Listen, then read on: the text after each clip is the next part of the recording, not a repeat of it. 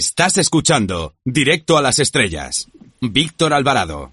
Cuando dejas de escuchar a un locutor de radio por la razón que sea, sientes que has perdido a un amigo de toda la vida. En esta ocasión tenemos la suerte de reencontrarnos con un amigo de las ondas como el periodista y cantante Oche Cortés, autor de Cuando éramos sorteras, crónica sentimental de los 70 editado por Plaza y Janés. Buenas tardes. Hola, buenas tardes, Víctor. ¿Cómo estás? Pues bien, con muchas ganas de que nos dejen salir para comer espeto de sardina. Eh... Me encanta, es una palabra mágica. Sí, sí. Bueno, mi, mi, hijo se los devora, mi hijo se los devora. a mí no hay cosa que... no, no lo como en ningún lado nada más que en Málaga, porque claro, en Málaga hacen la sardina chiquitita y, sí, sí. eso es un, un verdadero placer. Sí, porque es que eso te pone a hacerlo en la casa con el horno y la verdad es que sale volando. Ahí es ruina, ahí es ruina. y la sardina además tiene que ser pequeñita y que esté bien espetada y, que, y que el tío que la haga allí en su barca, mm, ¿sabes? Le, le ponga su, su toque y el sabor de la playa y, en fin, son, ya son muchas palabras mágicas, Víctor, las que hemos dicho. Bueno, pues en, primer lugar queríamos preguntarte por tu paso por la COPE, porque todos los veranos mis padres y yo, y en los últimos años hasta mi mujer, hartos de fútbol, por la mañana, por la tarde, por la noche, para merendar, eh, estábamos muy contentos y esperábamos con ilusión eh, pues ese programa de verano tan divertido que hacíais algunos periodistas de la COPE. Y lo que me llamaba siempre la atención, ¿por qué conseguisteis conectar tanto con la audiencia en tan poquito tiempo? Eh, estás hablando de Estamos en el aire, pues, un programa que nació para ser eh, relleno, eh, lo que lo que en las parrillas de programación se llamaba resto de programación. Y trabajábamos fundamentalmente los veranos cuando no había fútbol, arrancábamos a finales de junio y terminábamos en septiembre aunque luego hubo temporadas que estamos en el aire se incorporó a la, a la parrilla de programación de la cadena durante durante todos los días. En este caso por las por las tardes. Eh, fueron 10 diez, años de radio em, yo creo que fueron 10 años de radio de juventud. Radio popular nunca mejor dicho con la con la cope. Fue un experimento de, del entretenimiento sin más. Lo único que teníamos ganas era de entretener, de divertir, de que la gente olvidara los problemas. Eh, no había, como tú sabes, política en el programa, solo había música, libros, eh, cantantes, artistas, concursos, y luego un montón de locuras que la gente, el pequeño equipo que formaba Estamos en el Aire, inventaba cada, cada fin de semana para tratar de que los viajes, las vueltas de la playa, eh, los domingos por la tarde se hicieran eh, menos tediosos.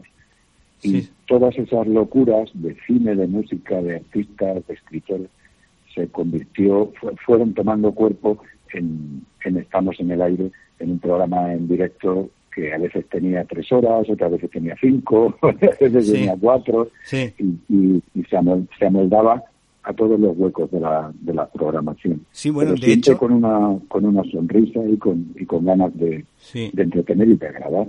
Bueno, de, hecho, eh, yo me acuerdo perfectamente que era cuando ya empezaba el debate de por qué no cambian el fútbol y ponen, empiezan a emitir en dos emisoras distintas por, por internet. Y efectivamente unos años después la misma emisora emitía un programa en directo vía analógica y luego otro programa en vía en internet. Yo creo que si hubiese pasado eso el programa hubiese seguido. A mí me gustaba también mucho las bromas que gastabais de sobre películas, por ejemplo, me acuerdo de Chato el Apache que me partía de la risa cada vez que hablabais de Chato el Apache porque todo el mundo sabe que es Charles Bronson, pero no tenía tenía pinta de indio, pero bueno, tampoco mucho.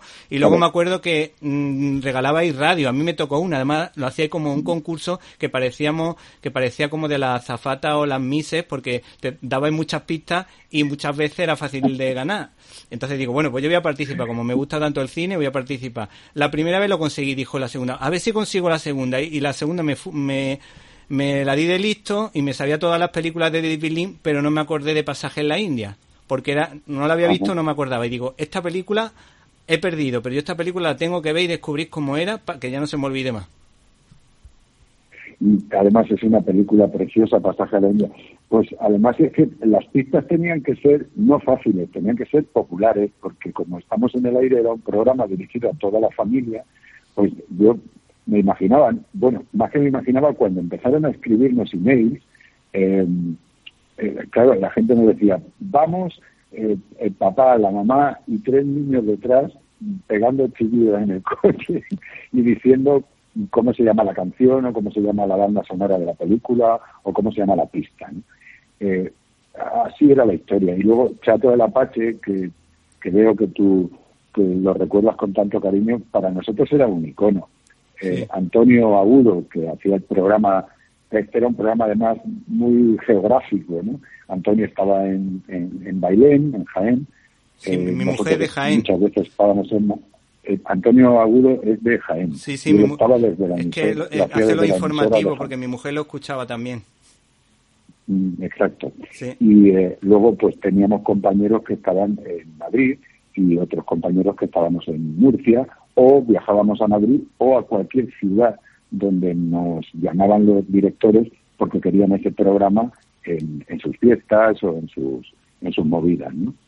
Y, y, claro, Chato Alapache eh, formó parte de nuestra, de nuestra iconografía porque era un tipo muy interesante. A mí me parecía que un tipo como Charles Bronson, haciendo de Apache, que encima se llamara Chato, pues bueno, oye, pues nos hacía gracia. Y empezamos con la tontería de Chato el Apache y se convirtió un poco en, en uno de los iconos del, del programa con el que empezamos como broma interna, Víctor, y terminamos como broma vuestra.